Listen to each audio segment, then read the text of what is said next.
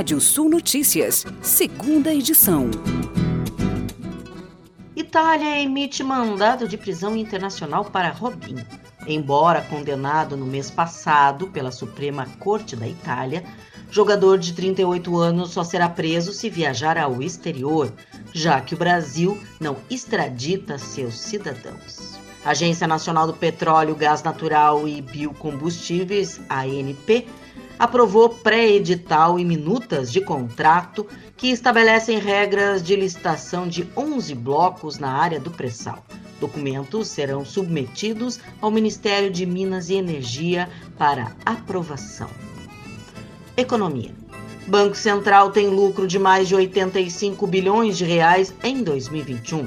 Do lucro total, mais de 14 bilhões de reais referem-se a operações cambiais como o swap, que é a venda de dólares no mercado sur e ganhos com as reservas internacionais. Mercado. O anúncio das suspensões dos recursos para a equalização das novas contratações do crédito rural impactou de forma significativa a agricultura familiar.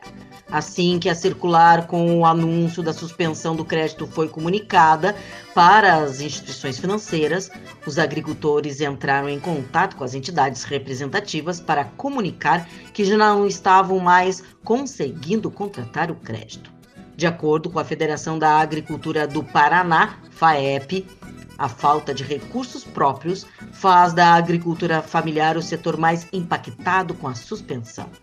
Assim que a paralisação para as novas operações de crédito rural foi notificada, a FAEP encaminhou um ofício aos deputados federais e estaduais do seu estado solicitando apoio ao pedido junto ao Ministério da Economia, para que o orçamento seja recomposto o mais rápido possível e não comprometa a janela de plantio até o próximo Plano Safra.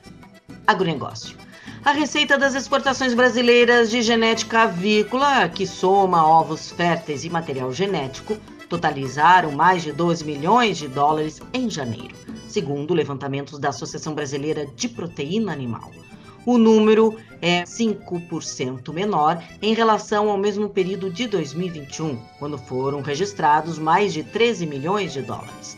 Os embarques de material genético totalizaram 77 toneladas, volume 34% menor em relação ao ano passado, onde foram mais de 119 toneladas.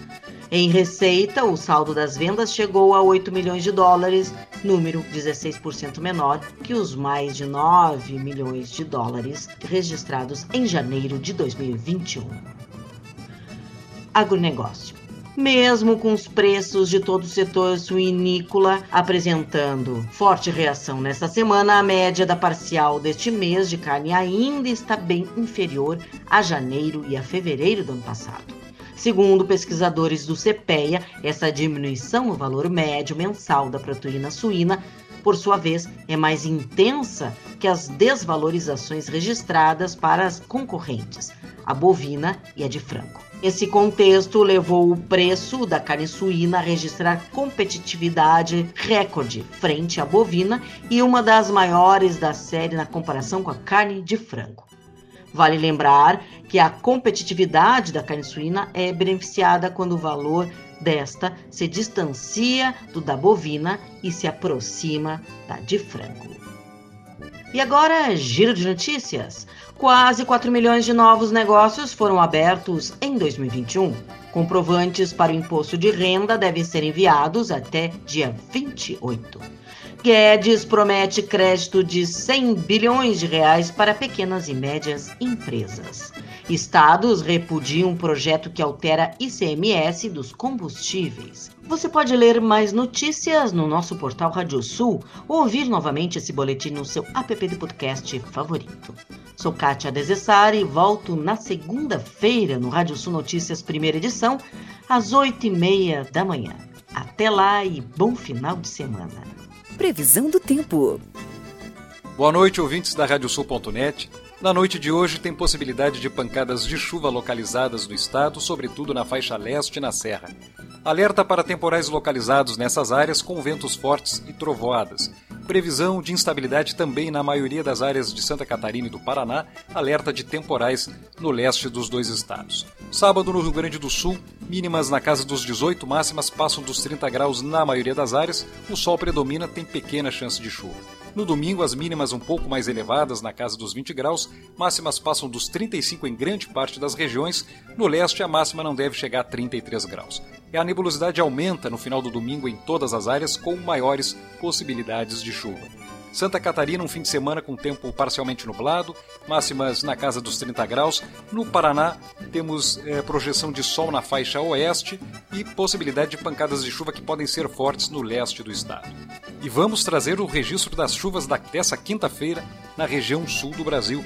Choveu de 20 a 30 milímetros em pontos da divisa do Rio Grande do Sul com Santa Catarina e também da divisa de Santa Catarina com o Paraná, e volumes que chegaram a 30 milímetros em pontos do sul, do leste e do norte paranaense. A tendência do começo da semana de pancadas de chuva na maioria das áreas do Rio Grande do Sul, com as temperaturas num leve recuo, sobretudo na faixa leste do estado.